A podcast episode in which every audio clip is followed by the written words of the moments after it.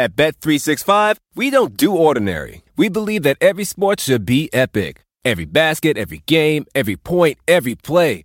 From the moments that are legendary to the ones that fly under the radar. Whether it's a three pointer at the buzzer to tie the game or a player that goes two for two at the foul line. Whatever the sport, whatever the moment. It's never ordinary at Bet365. 21 plus only. Must be present in Virginia. If you or someone you know has a gambling problem and wants help, call 1 800 Gambler. Terms and conditions apply. The legends are true. Overwhelming power! The sauce of destiny. Yes!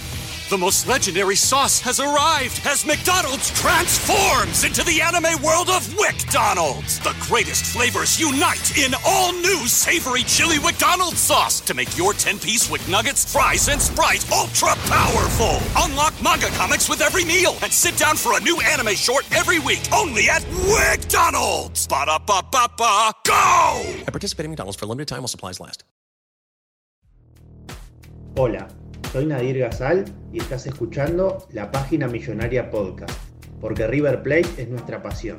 Historias, entrevistas, columnas de opinión y todo lo que el hincha de River tiene que escuchar.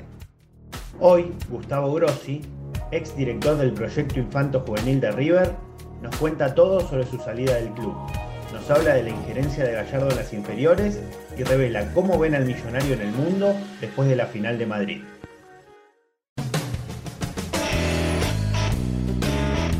Bueno, Gustavo, Este, agradecerte antes que nada eh, el tiempo y esta posibilidad que tenemos de, de, hablar con vos. Para nosotros es un gusto de la página millonaria. Sabés que somos un medio ligado pura y exclusivamente a River y en base a eso queríamos consultarte, como si quisiéramos arrancar por el final de la historia, o también un poco por el principio, por tus raíces también. Sabemos que, que River a vos te, te une desde, desde una situación familiar también, tenés muchos lazos muy afectivos ligados a River, más allá de lo que fue tu trabajo. ¿Nos podés graficar más o menos lo que significa River en tu vida o lo que ha significado a, lo largo de, todo este tiempo?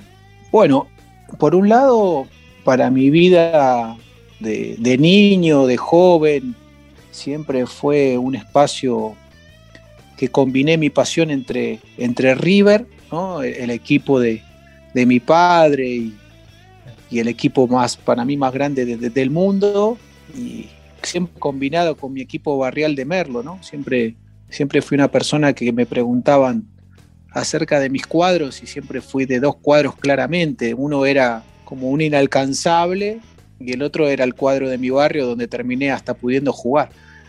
Entonces el significado de River en un principio era algo como demasiado grande e inaccesible desde muchos puntos de vista de poder estar vinculado desde algún lado.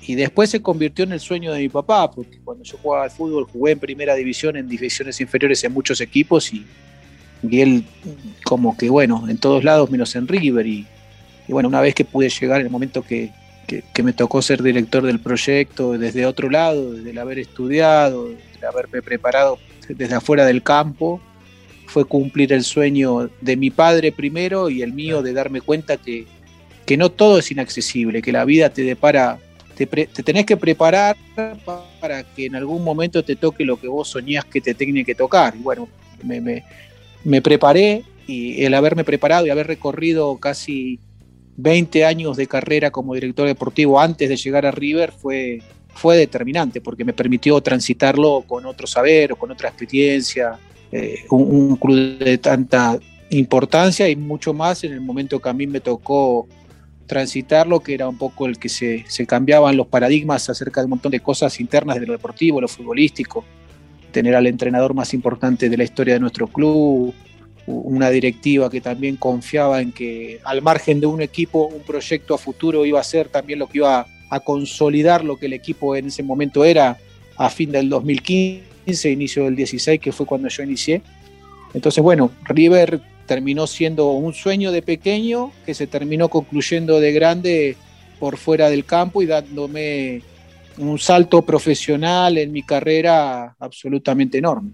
Bueno, Gustavo, y, hablando de todo este camino que, que, hiciste en el club y arrancando por ahí, quizás por el final de, de lo que fue tu historia en River, este, vos en marzo anunciaste tu, tu, salida del club por decisión propia, has dicho que este, en alguna entrevista que era una decisión de vida que iba mucho más allá de, del fútbol, ya estás afianzado ahora en tu nuevo tu nueva labor en, Brasil, en el Inter.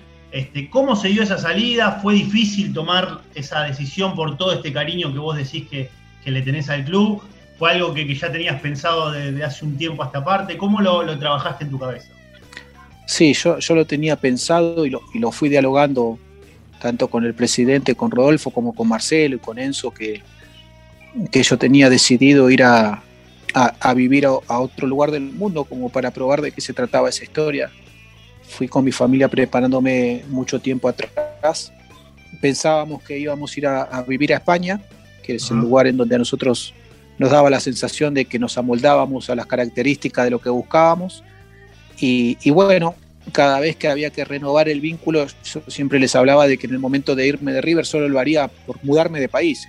Nunca me iría de River, sino lo que me iría era probar alternativas de vida eh, en mis hijos también en la parte educativa y también saber si uno está adaptado para poder empezar de cero en otros lugares. Y en un momento se dio la posibilidad del sur de Brasil, que es un, es un espacio bastante particular. Más que nada, antes que el club vine a conocer una ciudad que es un pueblo medio alemán, que se llama Gramado, que es un pueblo de 30.000 habitantes, que tiene muchas particularidades. Es un país, es un pueblo muy parecido al pueblo donde íbamos a vivir en, España. Y bueno, dijimos, ¿y esto acá qué hace acá? Está a mil kilómetros de casa, no está a 12 mil. Y en ese momento combinó el destino, combinó que, el Inter de Porto Alegre un mes después se interese en que yo pueda hacer una tarea muy similar a la de River, que es dirigir el proyecto más allá del primer equipo. Y claro, era, era una combinación entre que estaba ese pueblo que nos dejaba un poco más cerca de Argentina y que también me daba a mí la posibilidad de trabajar. Y bueno, se lo comenté a los directivos por el mes de diciembre y a Marcelo también. Le dije que hasta marzo yo no iba a tener una salida de un día para el otro, sino que quería dejar todo el año pautado, que es lo que está sucediendo ahora, y planificado en los planteles, en los funcionamientos, en, toda la gestión. Y bueno, cuando tocó el momento del primero de marzo, que era cuando yo me, me comprometía a decirle a ellos qué decisión tomaba, tomé la decisión no irme de River, pero lamentablemente River no quedaba acá en este pueblo. Entonces fue una elección de, vida mucho más allá del fútbol. Del fútbol no había mucho que hablar, River me trató muy bien, me permitió trabajar, han sido años absolutamente fantásticos en todo punto de vista, pero eh, se dio una combinación. Hubiera sido España, pero terminó siendo el sur de Brasil y estamos en un espacio que buscábamos estar al menos estos próximos tres años eh, combinando un poco otro idioma, otra cultura, otras características y por supuesto en un club muy grande que, necesitaba también de, mi tarea, que es una gestión integral de todo el desarrollo del club. Entonces también el club necesitaba también las características que uno puede, puede aportar. Y así se dio, pero no, no es que fue una salida no planificada o de un día para el otro. O sea, nosotros internamente, a quienes conducen el proyecto, tenían claro de que había un periodo en el cual yo iba a, partir y iba a buscar un rumbo fuera de la Argentina al margen de mi amor, al margen de mi, mi, satisfacción, mi pasión, mi orgullo de formar parte del proyecto más ganador de, para mí de la historia del club, con las personas que, que también me trataron de primera, pero al margen de eso primero la vida, entonces fue una lección de, de vida que, que, dejó las puertas abiertas porque fue una salida eh, humanamente, profesionalmente y relacionadamente impecable con respecto a quienes trabajamos esos años. Y Gustavo, vos ahí, eh, en el medio de tu relato, rescatabas el momento en el que lo tuviste que comunicar, tanto a las autoridades del club, y también hablarlo con Gallardo, que fue, este, digamos, uno de tus jefes, si se quiere, eh, en todo este proyecto. ¿Cómo lo tomó él? Eh, ¿Se notó sorprendido? Este, ustedes tienen una relación de muchísimos años, desde muy chicos, que después se reencontraban en el club. Este, tres décadas más tarde, casi de manera accidental o este, involuntaria. Eh, ¿Cómo fue esa charla con él? Eh, ¿Llegaron rápido a, un punto en común? Él, supo entender tus razones, sabiendo que él es muy obsesivo de, su trabajo en sí, ¿no? Sí, sí, porque Marcelo me dijo que si la decisión estaba tomada y era debida, que era al margen de una decisión deportiva, no había mucho más para reflexionar, que no, no, no, no iba a tener eh, una problemática en que uno salga a elegir una, característica de vida por encima de la pelota. Entonces, como que lo mismo me pasó con el presidente. O sea, los dos buscaron mi, continuidad. Yo estoy agradecido porque hasta el último momento me propusieron la posibilidad de renovar eh, por este periodo y por los otros cuatro que, va a haber en el club. O sea, no es lo habitual que te propongan un contrato de cinco años en el fútbol. Eh, los dos hicieron lo, máximo, Enzo también, Enzo, también lo hizo, pero bueno, yo tomé el riesgo por un lado de dejar el club más lindo de mi vida, y, pero por otro lado de, venir al lugar del mundo donde mi familia, mi mujer y yo tengo cuatro hijos, eh, deseaban estar, porque bueno, lamentablemente había situaciones de, Argentina, de la cotidianidad, de, cosas que no nos... Nosotros vivíamos en Luján, vivíamos muy lejos, pero de igual manera no teníamos forma de vivir normal, ¿no? Como yo digo, andar por la calle y fijarnos, ir a una escuela pública y, bueno, una, una vida equilibradamente normal. No lo podíamos conseguir, quizás era un problema nuestro, pero sí estábamos preparados para el desarraigo, ¿sí? Nos fuimos preparando muchos años para no sufrir el desarraigo, por eso estamos ahora acá en Brasil y no es que estamos sufriendo el problema de estar lejos de la Argentina, sino que estamos, estamos normal, estamos normal. Así que Marcelo lo comprendió por el lado de la decisión familiar, como te decía, él lo conocía mucho tiempo antes la decisión, y el presidente también junto a Enzo lo comprendieron desde una elección, al menos en estos tres años de, vida. Desde otro lado no se planteó nunca, yo nunca fui y dije, mirá, si no me pagan más, me voy a ir acá. No, no, no, no, no hubo discusiones ni económicas ni deportivas. Entonces eso también eh, dio mucha, mucha claridad. vos llegaste al club en el año 2016 a, empezar a, ejercer tus funciones. Arrancaste más eh, metido en lo que es la captación propiamente dicha de, los futbolistas en sí. E imagino que a lo largo de ese tiempo, de ese primer momento de, adaptación dentro del club y, a un trabajo que vos conocés muy bien de otros lados, pero en River siempre por ahí se potencian algunas cosas, te habrás encontrado con alguna historia o, o, alguna particularidad en ese proceso de captación yendo a algún lugar puntual, recóndito este, de, nuestro país o de algún lado, que por ahí te haya llamado la atención. Este, o por ahí con alguno de estos jugadores que hoy se, están viendo dentro de, lo que es la estructura de Marcelo Gallardo. ¿Te acordás así alguna historia, algún, algún suceso particular? Ustedes se meten mucho también en lo que son las familias, en conocer el, este, bien en, profundidad lo que es la vida del jugador en sí. ¿Qué nos podés decir o, qué cosas podés rescatar de todos esos momentos primeros en River? Sí, lo, que no, lo que noté en principio era que el escudo de River generaba un cambio de la vida de las personas, ya sea una persona que vivía eh, en Ushuaia o una persona que vivía en el espacio más humilde de Santiago del Estero. O sea que, que cada decisión, a diferencia de otros clubes, cada decisión generaba una ilusión y, un cambio de vida enorme, que formar parte de River era como tocar el cielo con la mano, que es lo que me pasó a mí si lo hubiera conseguido de chicos.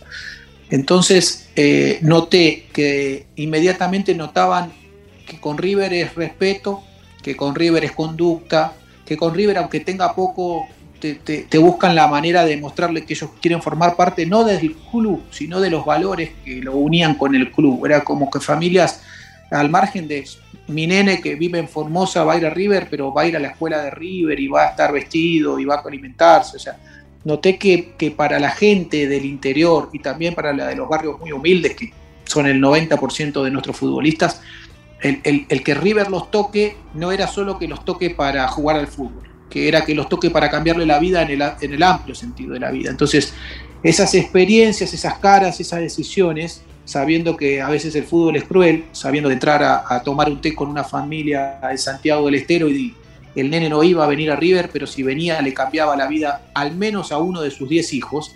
Bueno, aprendí a eso, a diferenciar el equilibrio emocional con el equilibrio profesional, porque en River era, era que todos querían estar, no era yo trabajé en otros lados y tenían dos opciones, tres opciones. Acá era River la primera y si no, bueno, ni te comento quién me llamó. Entonces, se dieron varias situaciones, muchas, después empezó a ampliar mucho el área, porque el club claramente profundizó la búsqueda de talentos, que era lo que eh, era el primer objetivo, ¿no? Llenar de, de, talento el club, después armar la infraestructura y después ponerle el método de entrenamiento junto con los valores, que fue lo que hoy ya se está hoy la vuelta, la, rueda está girando y se ve a la vista, no, no, hay que hablar mucho de, la eficacia que ha tenido el proyecto del club, como digo yo, no era mi proyecto, el proyecto fue siempre del club, yo he sido un nexo entre el club y, todas las áreas, pero principalmente es eso, dimensionar de que yo sabía, imaginaba que River era muy grande, que después de, Madrid eh, eh, me invitaron a hablar de River en todos los puntos del mundo y pasó a ser como hoy lo veo en Brasil, el club más importante del continente y viste que a veces uno dice, no, entre los 10 más grandes del mundo, no, no, no, se ha metido entre los 5 porque el impacto de los últimos años a nivel internacional, tanto jóvenes, medianos o chicos o directivos, eh, es impactante. Eso es lo que es, o sea, lo que se ha generado con la marca de River ganador, con la idea de juego entretenida, brindando un espectáculo de muchos goles, desde afuera te puedo asegurar que no se habla de otro club o sea, y no te hablo de Brasil, te hablo de que me tocó ir a España, me tocó ir a Alemania, me tocó ir a, un montón de países, eh, a Colombia, o sea, son River y 25 más. Entonces esa responsabilidad de haber transitado esa etapa del club ha sido fantástica, pero desde afuera esto ha crecido de una manera que desde adentro se imagina uno, pero cuando lo ve desde afuera o viaja es, extraordinario. Ahora vos estás en, esta nueva etapa en Brasil, imagino que todo esto que, vos me estás contando ahora de, lo que le llama la atención, eh, no solo ahí, sino en todo el mundo, este, habrá sido fuente de consulta dentro de lo que es el Inter ahora más en profundidad en su momento. ¿Qué es lo que vos apenas llegaste con las primeras charlas que, que has tenido con la gente del Inter? Cuando ellos te hablan de River eh, propiamente dicho, ¿qué es lo que más les llama la atención? ¿Qué es lo que más les mueve a decir, quiero imitar esto puntualmente que a nosotros nos vuelve loco de, que River hace diferencia hoy eh, dentro del continente? Bueno, es que acá, por ejemplo, en Brasil, eh, River es decir, está, se hace todo bien. O sea, River es cómo hacer todo bien. ¿Cómo se llama la palabra cuando alguien hace todo bien? Se llama River, en fútbol, ¿no? Sí, sí. Eso es el resumen que te doy porque yo tuve tres posibilidades dentro de Brasil de trabajar en tres clubes, elegí el lugar donde está cerca del pueblo donde vive mi familia, porque fue de vida, no fue de fútbol, eh, al margen del Inter y, de estar contento donde estoy. Pero lo que pasa es eso, que, a ver, el resumen de cómo se hace en el fútbol algo que esté absolutamente todo bien, o al menos visto a la distancia sin ver detalles menores que suceden en el día a día, es decir, River. O sea, te dicen, yo quiero River, no te dicen la detección, la infraestructura, la idea de juego, o sea, no, no, no, no. Te dicen, eh, nosotros queremos hacer eh, River. River no se puede hacer. O sea, no se puede repetir porque no están los mismos jugadores, no está Gallardo, no está el mismo presidente, no está la misma gente, no está el mismo hincha. O sea, no es transferible. Pero los valores del club con respecto al proyecto, es decir, cómo gano, cómo juego, cómo construyo lo que viene, cómo ordeno cada una de las cosas, cómo hago la infraestructura, económicamente, cómo hago que sea viable y voy vendiendo para que se vaya reinventando o sea, es un resumen y como están tan informados, porque saben todo, porque aquí llega ESPN, todos los partidos televisados, saben todo, todos los detalles, admiran al entrenador, eh, admiran a Marcelo de una manera eh, eh, fantástica de otra galaxia. Eso, discúlpame, ahí quería entrar un poquito, discúlpame la, interrupción, porque en tu presentación en conferencia de prensa, este, muchos de los periodistas destacaban tu, relación con Marcelo admirando todo, todo el, conocimiento que, vos podías haber captado de eso y, toda tu, experiencia al lado de él, ¿verdaderamente lo ven como, vos decías, bueno, lo, calificabas como el mejor técnico de la historia de River, conociendo un poco más el paño de lo que es el, fútbol argentino?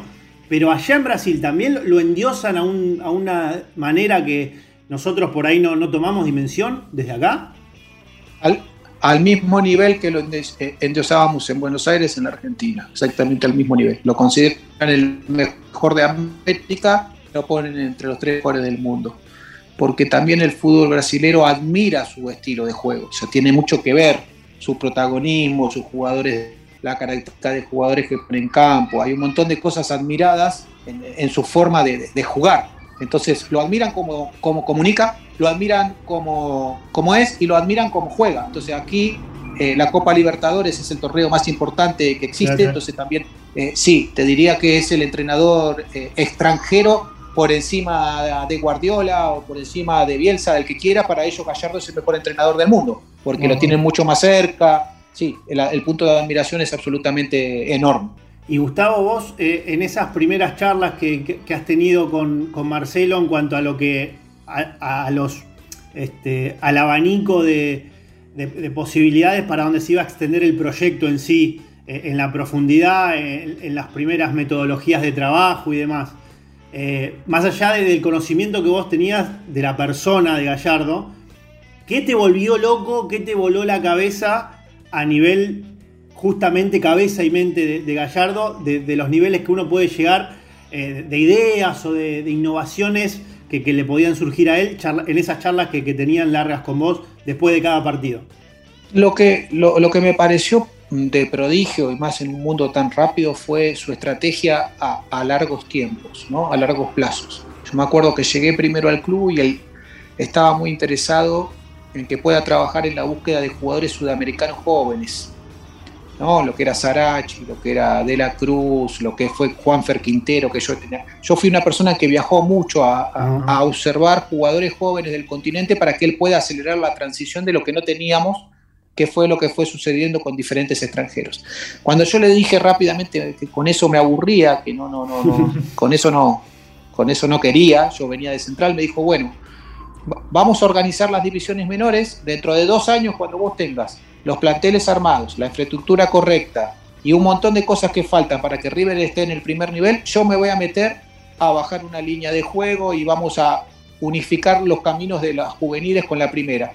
Bueno, eh, él se acordó exactamente a los dos años y vio exactamente lo que iba pasando y cuando vio que las condiciones eran las que había él pensado al margen de que a mí me tocaba llevarlas adelante, dijo, Ahora sí, unificamos los caminos, entrelazamos un proyecto y construimos el integral de que yo siempre le hablaba. Proyecto integral, proyecto integral. Entonces ahí él sí se acordó, no es que se acordó, sino que siempre supo de que se iba a sumar en el momento adecuado, en el momento adecuado. Entonces ese es mi, punto de admiración. O sea, no se olvida de nada y no tiene ansiedad para que pasen ciertas cosas. Si hubiera necesitado un año más, era un año más. O sea, después de que se inauguró el predio de Hurlingham de las categorías menores, ahí ya dijo, listo, los planteles mejoramos mucho, arreglamos la captación, arreglamos la infraestructura, eh, profesionalizamos todas las áreas. Ahora sí, nosotros de la primera vamos a bajar una idea de juego, vamos a tardar tres años en implementarla, que es lo que hoy sucede que ya está implementado. Entonces, a mí lo que más me disfruté es que todo lo que dijo a tiempo, y él nunca me dijo, porque también me recuerdo que cuando lo hablé y llegué al club y le dije, ¿por cuánto tiempo es esto? Porque viste que el fútbol te, no, por un montón de tiempo, me dijo. Y era, era diciembre del 2015. Y me dijo, esto es por un montón de tiempo. No, pero si a vos te llaman, no, no, que me llamen de donde quieren. Esto es por un montón de tiempo, hay que dejar un legado. O sea, no nos vamos a ir, no, no nos vamos a ir. Vamos a estar. Ah, bueno, o sea que esa visión estratégica que él tiene y esa visión generosa a favor de River que él tiene, evidentemente ha sido determinante para que esto esté construido tan sólidamente. Es la realidad. Sí, Gustavo, bueno, vos con, todo el conocimiento que, tenés de, este proyecto que, es infanto juvenil y que se, estira a todas las divisiones inferiores del club hasta llegar a primera, bajando una línea, como vos decías, de juego, donde todos los equipos respetan la, misma idiosincrasia, el mismo ADN riverplatense. Este, pasaron esos dos primeros años donde vos ya pasaste a, formar parte de otro del proyecto mismo, pero desde otro lado. Y ahora me dijiste en el principio de la charla que ya habías planificado todo lo que sería este año para, que se siga eh, desenvolviendo. Contanos un poquito qué, eh, por qué proceso, por qué parte del proceso iría en este momento y hacia dónde va apuntado de acá un par de años más. ¿Qué es lo que todavía se puede pulir y mejorar más de todo esto que ustedes empezaron a, atravesar a lo largo de estos años?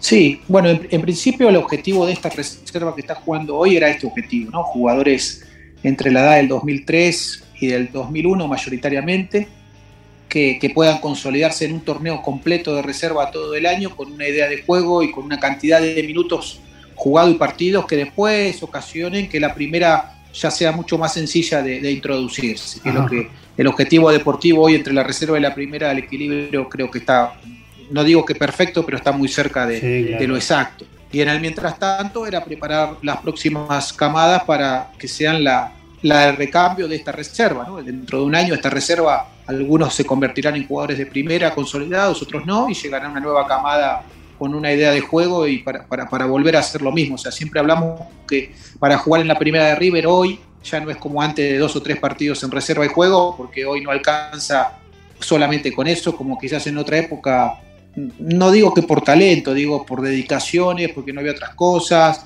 porque era otro fútbol, porque había otra dinámica, había otra, otra preparación quizás más, más similar. Hoy el, jugador de plantel profesional tiene un montón de inversión en sí mismo y dedicación que quizás antes era más, más cercana a la del de reserva. Entonces, e, e, esa parte de arriba creo que, que, ha sido un proceso muy interesante.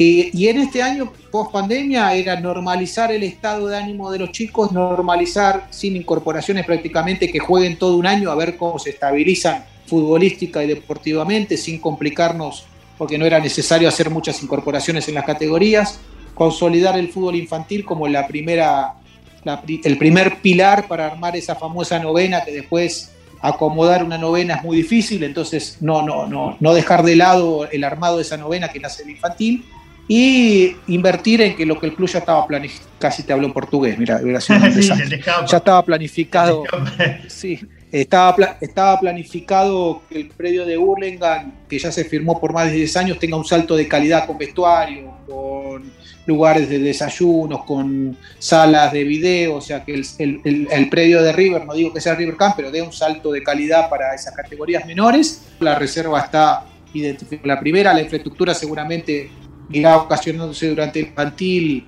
muestra que, sigue teniendo, según mi entender, los jugadores pequeños más importantes de Argentina y casi del continente. Entonces, eh, consolidar lo realizado los cinco años y medio atrás, ese era el objetivo, digamos, durante esto era una consolidación sin que nadie se disperse haciendo grandes cosas por economía, por pandemia. No, había que consolidar. Era un año de hacer sólido lo realizado. Perfecto, Gustavo. Este, hablando de, vos recién nombrabas el tema de, la importancia que ya la reserva se vaya consolidando un, equipo durante un, buen periodo de tiempo como para ya moldarse a lo que es el salto a primera. Justamente Gallardo hace poco estuvo viendo el superclásico de, de reserva este, y una vez terminado el partido quizás fue un poco crítico con lo que es eh, eh, la voracidad de los chicos por tratar de, aprender cosas del juego propiamente dicho, ¿no? Este, que, no, había visto en general, ¿no? No, hablaba solamente del juego de River, sino de, lo que él estaba viendo en, el torneo de reserva en sí de lo que en ese momento viene en Superclásico. Voy a decir lo que pienso al ver el partido de reserva hoy. Yo creo que eh, no se vio un muy buen partido de fútbol, no se vio calidad de, juego y eso me preocupa. Me preocupa a mí como, eh, como entrenador. Me preocupa eh, porque más allá de ser un clásico donde los chicos también, viste, juegan ese, ese, partido con mucha, como con mucha cabeza de esto, pero vi, vi de los dos equipos, vi de los dos equipos poca calidad. ¿Coincidís un poco con esta mirada? ¿Es un poco más general a nivel de lo que estás viviendo hoy también en Brasil con, las categorías menores que vos estás viendo? ¿Es una cuestión generacional que por ahí este, hoy tienen otras, otras comodidades o incomodidades a la hora de aprender? en Brasil no sucede, porque en Brasil hay descensos. En la Argentina, al no haber descensos, lamentablemente muchos clubes muchos, muchos, decidieron poner en cancha un montón de jugadores juveniles sin transiciones ideales. Entonces aceleraron procesos formativos, pusieron jugadores en cancha porque no había punto de ganar o perder, daba relativamente lo mismo, no hubo promedio en el torneo anterior. Entonces creo que el, el problema de haber sacado los descensos con la combinación económica negativa, con directivos con mucho respeto, no para todos, en un estado de confort, porque la AFA fue pagando prácticamente todos los salarios con los clubes cerrados, bueno, hubo más de un año y medio donde jugar en la primera del fútbol argentino, que siempre fue muy difícil, empezó a ser mucho más sencillo que de costumbre. Y no es un problema que, que, no vea, que vea solo Marcelo, lo ve cualquiera, o sea, lo ven aquellos que quieran sacar conclusiones profundas, no cualquiera. O sea, Marcelo lo que dice es que acá se está jugando mal, pero también dice todo lo otro, los motivos por los cuales se está jugando mal o se está acelerando los procesos de formación. Simplemente por haber sacado el descenso y por querer no invertir económicamente en jugadores de jerarquía que acompañen a jóvenes. Bueno, metieron, hay equipos que metieron 11 jóvenes todos juntos, jugadores que jugaron dos partidos en reserva, como bueno, jugá vos, total, no pasa nada si no perdemos los puntos. Todo ese proceso acá no pasó, porque acá siguen los descensos, siguen los campeonatos, la economía es diferente, entonces no, no, no es que se fueron 10 jugadores profesionales y de repente 10 pibitos a la cancha a ver qué pasa.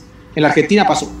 A River no le pasó, a River no le pasó y, y, se ve, y se ve una diferencia. Y quizás a otros dos o tres equipos no le pasaron por una cuestión económica, por una cuestión que también jugaron copas, pero el resto de los equipos decidieron sus presupuestos, bajar sus salarios y poner jóvenes a la cancha que no tienen hoy la preparación, la formación y la cantidad de, de, contenidos y de jerarquía para poder llevar adelante una carrera de profesional de manera tan, tan inmediata. Entonces eso bajó el nivel eh, de, la liga, o sea, no de las reservas ni de los menores. Bajó claramente, que yo lo veo todos los partidos, bajó claramente eh, el nivel de la liga argentina con respecto a lo que era tres años atrás y eso va a costar mucho volver a, normalizarlo, porque hay pibes que lamentablemente no jugaron bien, jugaron dos partidos en primera y, te puedo decir que con la crueldad que tiene el fútbol, con la frialdad que el fútbol se mueve en esos niveles, no te ponen más. Entonces tenés que volver a arrancar desde cero. Así que creo que el problema no, no, no fue del talento o, o, de la formación o de todo. Creo que el problema fue de la estrategia, de la política deportiva que tomó la asociación. BP added more than $70 billion to the U.S. economy in 2022. Investments like acquiring America's largest biogas producer, Archaea Energy, and starting up new infrastructure in the Gulf of Mexico. It's and, not or. See what doing both means for energy nationwide at bp.com slash investing in America. Reese's peanut butter cups are the greatest, but let me play devil's advocate here. Let's see. So, no, that's a good thing. Uh, that's definitely not a problem. Uh, Reese's, you did it. You stumped this charming devil. At Bet365, we don't do ordinary. We believe that every sport should be epic. Every goal, every game, every point, every play. From the moments that are legendary to the ones that fly under the radar. Whether it's a game-winning goal in the final seconds of overtime or a shot on the goal in the first period. Whatever the sport, whatever the moment. It's never ordinary at Bet365. 21 plus only. Must be present in Virginia. If you or someone you know has a gambling problem and wants help, call 1-800-GAMBLER. Terms and conditions apply. The legends are true. Overwhelming power! The sauce of destiny. Yes! The most legendary sauce has arrived as McDonald's transforms into the anime world of WickDonald's. The greatest flavors unite in all new savory chili McDonald's sauce to make your 10-piece Wick Nuggets, fries, and Sprite ultra-powerful. Unlock manga comics with every meal and sit down for a new anime short every week only at WickDonald's. Ba-da-ba-ba-ba, go! At participating McDonald's for a limited time while supplies last. Gustavo, eh, te empujo un poco a lo que es la estricta actualidad y también hilando un poco con esto de, de irme echando este, de una manera escalonada lo que son los, juveniles a, primera. Este, ayer se dio a conocer la lista de, River para la Copa Libertadores, eh, donde hay un 41% de, de los futbolistas que son de divisiones inferiores y donde incluso hay jugadores que todavía no, tuvieron la posibilidad de debutar en primera y se ha visto a lo largo de, esto, de este proceso maravilloso de, tantos años de Gallardo, este escalonamiento, ¿no? De ir este, cada vez profundizando un poquito más la, presencia de, nuevos jugadores y de, incluir juveniles. Este es tu. Vos al ver este tipo de resultados en las listas de, Copa Libertadores y demás, o cuando los ves entrando en partidos incluso importantes y haciendo su aporte importante dentro del equipo, ¿es tu, ma- tu mayor orgullo, tu mayor muestra de que, de que el trabajo realizado a, a lo largo de todos estos años eh, dio los frutos que, que ustedes querían desde un primer momento? Sí, sí, sí. ¿Y sabes por qué? Porque eh, a mí que me tocó trabajar en diferentes lugares, alguien los encuentra, alguien los forma, alguien los lleva primero y alguien organiza todo para que todo acontezca. Eso es un trabajo en equipo. Yo no puedo decir que pude encontrar a Montiel. No lo encontré yo a Montiel. Capaz que llegué en un momento donde pude hacer que la reserva tenga mejores condiciones de trabajo, Claro. por ejemplo. O sea, yo no puedo decir que a Girotti lo detecté yo cuando vino River a los seis años. Lo que puedo decir es que desde que el club tiene un proyecto, Girotti está en un camino que tiene muchas chances de ser un gran goleador. Entonces, todo ese contexto, sacando siempre de lado los egos, es un trabajo en conjunto de, gente que hoy está en el club y capaz que algunos que ya no han estado. A mí me tocó estar justo en el momento en donde todo se aglomeró y donde todo salió de la mejor manera. Entonces a mí me enorgullece el, eh, el todo. A mí no me enorgullece solamente que si encontré a Echeverry, que debute Echeverry, porque Echeverry debutará con alguien que estará dentro de cinco años en River. y, está, y voy a estar contento igual. A mí lo que más me enorgullece es haber formado parte de un proyecto que permitió que todos esos jóvenes, nuevos, viejos o más o menos, hayan tenido un salto de calidad profesional que los acercó a cumplir una meta de ellos y un logro deportivo y económico para el club. Entonces, sí, a mí me genera una gran emoción cuando observo la efectividad de lo que uno ilusionaba que podía pasar. Eh, la, verdad es que, viéndolo desde, desde afuera, desde adentro me generaba una emoción interna y desde afuera te genera un orgullo como diciendo qué bueno que, lo que veníamos haciendo está, está sucediendo. Así que claramente es, es, un claro modelo de que los clubes que planean a mediano y largo plazo, tarde o temprano, más tarde que temprano, con paciencia dirigencial y con claridad deportiva, el camino va a dar cierto. Después, ¿cuántos son los clubes que lo hacen? Y en la Argentina quizás sean tres. El resto va intentando ver a ver qué pasa. Y lamentablemente eh, eh, este tiempo, los últimos dos o tres años, era muy interesante haber podido hacerlo porque era un momento, lo que hablábamos, sin descenso, con menos presiones, con una economía que necesitaba de patrimonio propio. Bueno, River hizo una combinación muy exacta con una persona muy inteligente. No me olvido más cuando yo ya eh, eh, vos viste que Marcelo trabaja muy confidencialmente. Y yo soy parte de esa, he sido parte de esa confidencialidad. Pero cuando yo ya sabía que en esa lista, cuando la Libertadores eran 25 y dijeron pongamos 50, yo sabía que él no iba a poner adentro de esa lista jugadores para entrar a sufrir, a poner el pecho y hacer cosas para perjudicar a un juvenil que no estaba preparado. Entonces, ese tipo de decisiones acertadas eran un gusto para uno que está ahí, como diciendo, ¿cuánto sentido común? ¿Cuánta lógica? ¿Para qué 50? Ilusionar, cambiar contratos, hacer un montón de cosas que no van a pasar. Entonces, bueno, si en esta lista hay 41% es porque Marcelo considera que antes era quizás menos cantidad, hoy ya hay una cantidad más grande de jugadores que al menos pueden estar sentados en el banco y entrar un rato o jugar a favor de River y, ser efectivos. Entonces significa que, que hay un salto de calidad deportiva eh, muy interesante. Así que me, alegra mucho porque está dentro del objetivo que, tiene el proyecto. Eh, Gustavo, eh, hilando un poco con esto, hoy es moneda corriente ver en, las formaciones titulares de River cuatro o cinco jugadores de divisiones inferiores, este ya, no sé si la mayoría consolidados, pero algunos recién arrancando por ahí sus primeras etapas en primera, pero ya este, siendo titulares y justificando su titularidad dentro de la cancha. Este, en alguna charla con Gallardo, mucho se habla de que por ahí su colorario de, del trabajo dentro de lo que es su ciclo en River es formar un equipo, no sé si 100% de inferiores, pero decir un 90%, 9 de 11, 10 de 11 que sean de divisiones inferiores. Él te lo ha dicho públicamente que quiere apuntar a eso, más allá de, las necesidades económicas que hoy se viven, de las urgencias y demás. Es como, sería su, su gran reto este, final a futuro eh, dentro de lo que es el mundo River? ¿Lo has hablado con él propiamente dicho?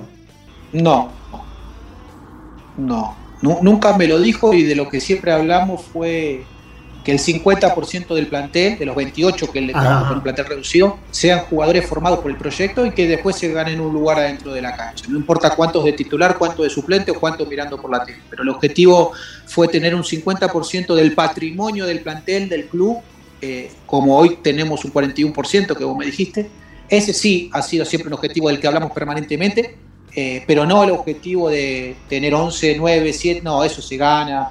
River es prestigio, River es competencia, River tiene que salir a ganar en todos lados, entonces si vos tenés adelante un, jugador fantástico de 27 años, ganale el lugar. No, no, no estamos, no, no hay un privilegio porque sos de la cantera o viniste de afuera, juega el mejor. Entonces, pero sí el objetivo de la construcción de un plantel del 50%, que serían 14 de 28, sí siempre buscamos ese objetivo que debe estar muy cerca y que necesita quizás de algo más de tiempo. Luego fíjate que si no hubieran venido contrataciones que están muy bien traídas, porque era para no apurar a jóvenes, capaz que la gente piensa, ¿para qué vino tal si en realidad juega tal? No, no, tal juega por ahora, pero en realidad hay otros jóvenes que necesitan 20 partidos más en reserva y tiene que venir una contratación. Entonces, estas contrataciones, que fueron 5, si no me equivoco, bueno, bajaron seguramente un poco el promedio de lo que nosotros veníamos, pero la van a, acelerar cuando dentro de 6 meses, 8 meses, esos 5 jóvenes que necesitan estar más tiempo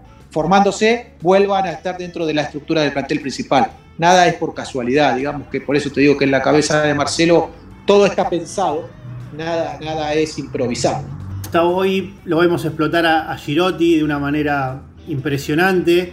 Este, vemos también a Gallardo que baja un poco las aguas en, las declaraciones como para no confundir la cabeza del chico. Este, ¿Qué nos podés aportar vos desde tus conocimientos de lo que es la historia de Girotti en sí? ¿Te sorprendió este, este, esta manera este, abrupta en la que se, involucró dentro del plantel de primera división y comenzó a, demostrar sus condiciones? ¿O, ¿O, ya venía asomando como, como que iba a ser un, un jugador que, a tener muy en cuenta de cara al futuro?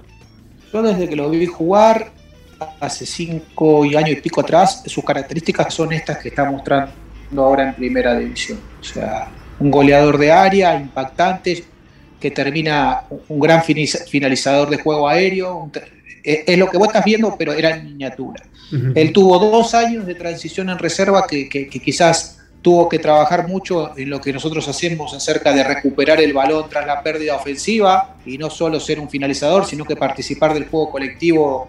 Y bueno, una vez que consiguió eso, dos años, eh, Marcelo consideró que ahora sí podía hacer lo que hacía en inferiores, pero en primera, y es lo que está haciendo. Pero si vos te vas cuatro años atrás, Girotti hacía los mismos goles, con los mismos gestos y de los mismos lugares donde hoy lo hace en primera. Tardó estos dos años que fue una transición algo larga, porque él necesitó ese tiempo para entender que no solo alcanzaba con eso, sino que tenía que trabajar a favor del equipo en la recuperación del balón. Ahora lo hace, lo consigue y es lo que eran inferiores con un salto de calidad profesional y a la competencia del fútbol mayor que evidentemente eh, está siendo muy, muy llamativa y muy efectiva para la gente que ve fútbol. Sí. vos eh, en el principio de, la charla hablabas de, la captación de jugadores en otros países, de la importancia que, que, significaba eso para tanto para Gallardo como para el proyecto en sí. Hoy en la reserva todo el mundo habla de, de Flavián Londoño Bedoya, este, explota con sus goles, está, está, permanente e inclusive está, se ganó su lugar también en el, en el puesto de Copa Libertadores. Eh, ¿Qué nos puede decir sobre él? ¿Cómo fue el proceso de, de captación en, en, su momento? Eh, ¿Cómo fue su crecimiento dentro de lo que es el club, su adaptación a lo que es el mundo River? Sabemos que River y Colombia tienen como un, un cierto amorío este, de muchos años. ¿Cómo fue la, la historia de, de, este chico que hoy eh, está brillando en lo que es la reserva? Sí, la reserva tiene tres jugadores colombianos. Claro tiene un marcador secreto va 2013 a Londoño. Cada uno tiene su historia y los tres llegaron por el área de reclutamiento. Con, con diferentes, creo que la de Osvaldo Valencia es la mejor de todas. ¿Por qué? A ver. Y tardó 21 días desde Colombia. Desde, desde Colombia se vino un colectivo y tardó algo más de, los 21 días, dije, algo más de dos meses en llegar a la Argentina. Wow. Eh, Londoño fue una de las Sí, sí, con él es una historia que él te la podrá contar. Él se vino solo a los 11 años, en un colectivo lleno de colombianitos, y se fue a Junín, donde yo lo conocí. Osvaldo Valencia, te estoy hablando. Sí, sí. Se sí. fue a vivir a la casa de un, de un, carnicero que lo adoptó, porque el chico estaba solo. Y a partir de ahí empezó a hacer su camino en el fútbol y hoy es el que juega al lado de, de Londoño. Tiene un año menos y ya tiene cumplido en la Argentina casi 6 años, 7 años. Y yo después de Sarmiento, de, de, Sarmiento de Junín vino acá a River, pero, pero tiene una historia muy particular que, que, que realmente es de lo más sorprendente que escuché en mi vida, porque nunca más volvió a Colombia, bueno, toda una historia de vida barra.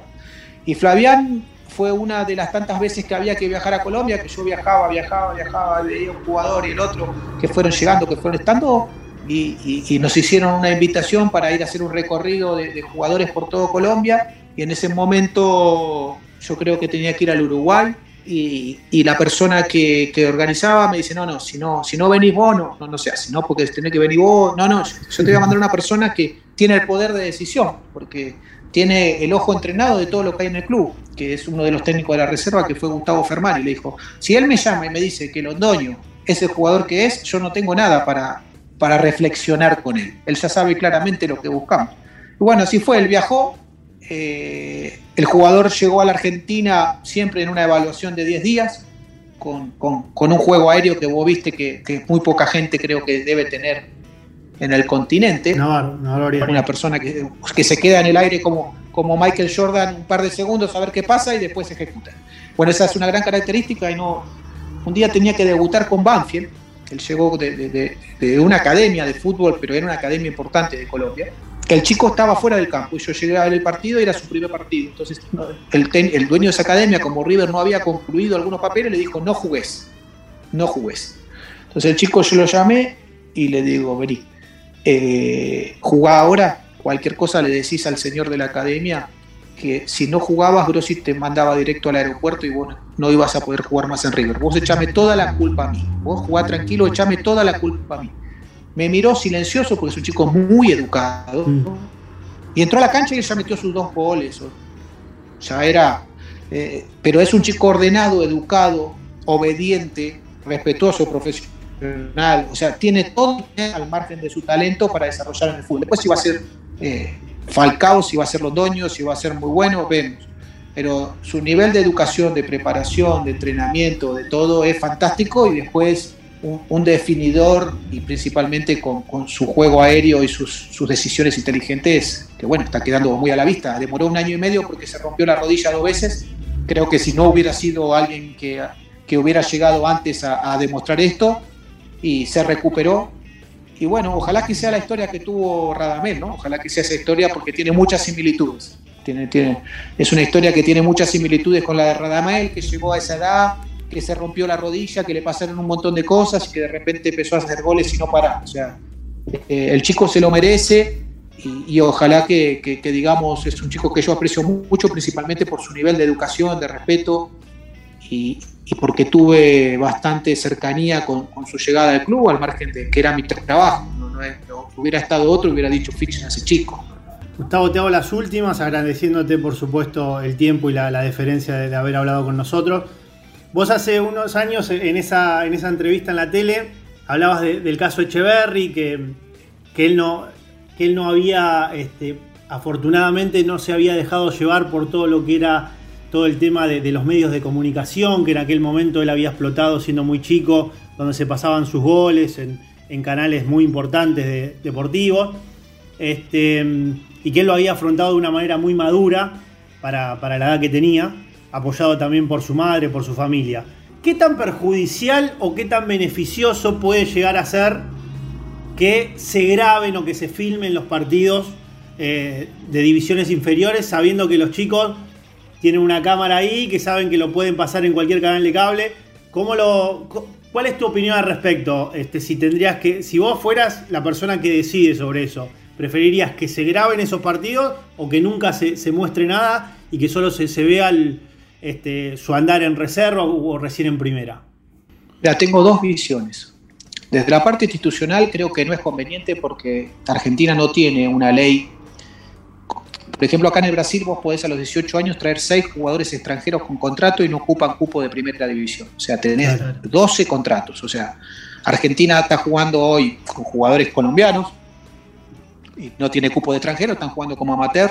Entonces, cuando ven esos videos, puede venir alguien, le firma un contrato y vos perdiste el jugador. O sea, desde la parte institucional, creo que el mostrar tu producto sin tener defensa jurídica y sin tener protección, no creo que sea lo mejor porque todo el mundo mira todo y todo el mundo sabe todo dentro de, esa industria que es el fútbol, de la cual yo intenté siempre, por, por una elección desde hace muchísimos años, mantenerme muy al margen, porque no me gusta, pero existe y la industria del fútbol está atento a donde hay una oportunidad para, para aprovecharse de eso. Entonces esas filmaciones te generan institucionalmente una posible problemática. Y después en el tiempo aprendí que el que quiere jugar en River y no está preparado para que le pasen un gol por la tele y le hagan un comentario cinco personas, y no puede jugar en River, ¿viste? No puede porque después le van a pasar un gol todo el día, los que erró, y le van a hacer comentarios 250 millones de personas. Entonces, esto, esto viene completo, el ¿viste? O sea, que hay que educarlos, saber de que es un espacio que el que quiere participar, que participe. El que no quiere participar, bueno, la va a pasar un poquito más tranquilo. Pero el que quiere participar, que participe, pero que sepa cuál es el vuelto, ¿no?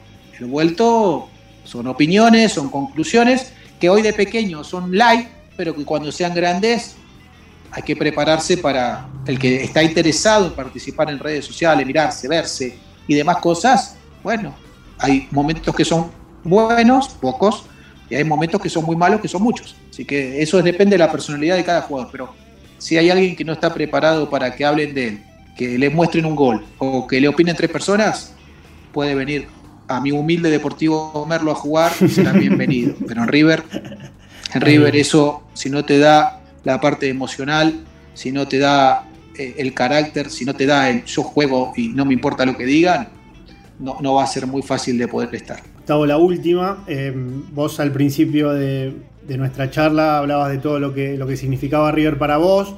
Este, cuando explicabas eh, las charlas que has tenido con, con, Rodolfo, con Marcelo, con toda la dirigencia y demás, eh, hablaste de, puertas abiertas, de buenos términos, de, relación permanente y posibilidad a futuro. Si las circunstancias tuyas de la vida, a todo, en todos sentidos, se dan para que vos y, los caminos de River vuelvan a cruzarse eh, en tu camino. Este, por supuesto que, estás dispuesto a, una nueva etapa en River, haciendo un, una, una, gestión similar o una función similar a la que hiciste, o por ahí es algo que vos decís, bueno, en otra función o en otro tiempo, todavía no lo tengo definido. ¿Cómo, cómo te vas a llevar con eso de acá a unos años? A corto plazo, que yo me fui de River, creo que, que, que la decisión fue, fue correcta. Fue correcta porque a mí me gustan los desafíos, me gusta aprender, me gusta tomar riesgos, me gusta entrar a lugares a donde pueda pasar de todo un poco, como cuando entré en River a, a, llevar adelante un proyecto. Y hoy en River lo que hay que hacer es consolidar y mantener lo que veníamos haciendo. Eh, y aquí en el Brasil a mí me gustaría empezar y terminar un proyecto que quede consolidado. Pero me gustaría, sí, por supuesto, si, si vuelvo a vivir a la Argentina, estar en River siempre que, sea para dar un salto de calidad más. O sea, siempre que sea para ir por algo más, por algo nuevo, por algo que, siga impactando al mundo, como te digo que hoy impacta a River al margen que, que a mí no me toca estar, pero las personas pasan y el club sigue impactando y, y, y nadie es imprescindible. Entonces, si en algún momento me, me, toca esa posibilidad, yo hoy tengo un contrato de tres años en el Brasil y quiero estar acá, quiero cumplirlo, quiero cumplir los objetivos, no tengo en la mente ni siquiera irme a otro club de Brasil. Es más, firmé una cláusula de que no tengo posibilidad de irme, tengo que pagar todo el contrato para irme, porque lo hice a propósito.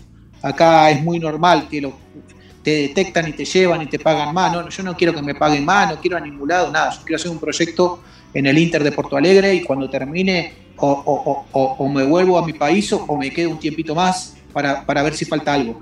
Pero si en algún momento tengo la posibilidad de vivir en Argentina y River planifica dar un nuevo salto más, que creo siempre se puede, sí, claro que sería un placer volver a formar parte del espacio que ocupé, de, de, la gestión del talento joven. No, no, no, no me siento mm, capacitado a nivel de personalidad, eh, a nivel de, de, vocación, de bohemia, de trabajar en, en, el área profesional. Sí, de ser el nexo, sí, de ser lo que fui, sí, de, de tener ese vínculo de interrelación, de integración, pero hasta ahí, hasta ahí llega mi, mi, mi habilidad, digamos, o mis posibilidades. Así que en caso de alguna vez tenga el gusto y el orgullo de volver a, a, al, al, gran club de mi vida, volvería a estar exactamente a donde estuve. Y si tengo que estar más abajo, también estaría bien. También estaría bien porque es formar parte de, de, de un proyecto de calidad y con claridad.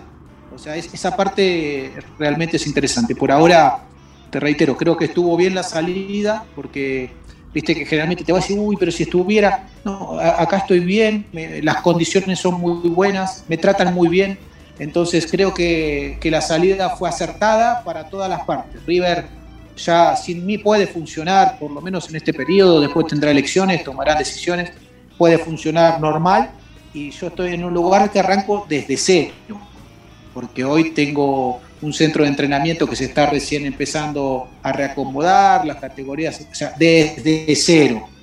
Era lo que yo buscaba. Empezar un desafío cero y dentro de dos años mirar cómo, cómo la casa quedó, quedó construida. Bueno, Gustavo, te, agradecemos muchísimo de corazón el tiempo. Esperamos que, que, lo hayas pasado bien, que te hayas sentido cómodo. Te deseamos, por supuesto, lo mejor en esta nueva etapa en Brasil, que sea con, con todos los éxitos similares a los que has tenido a lo largo de, del paso por River. Y bueno, este, quizás en algún momento no, nos volvamos a cruzar por el país y por los pasillos de River este, en alguna oportunidad. Así que bueno, muchísimas gracias por el tiempo y un saludo muy grande para tu familia. Felicitaciones para ustedes, eh, los seguimos, son la página que, que, nos permite estar al lado de River, en otro lado del mundo.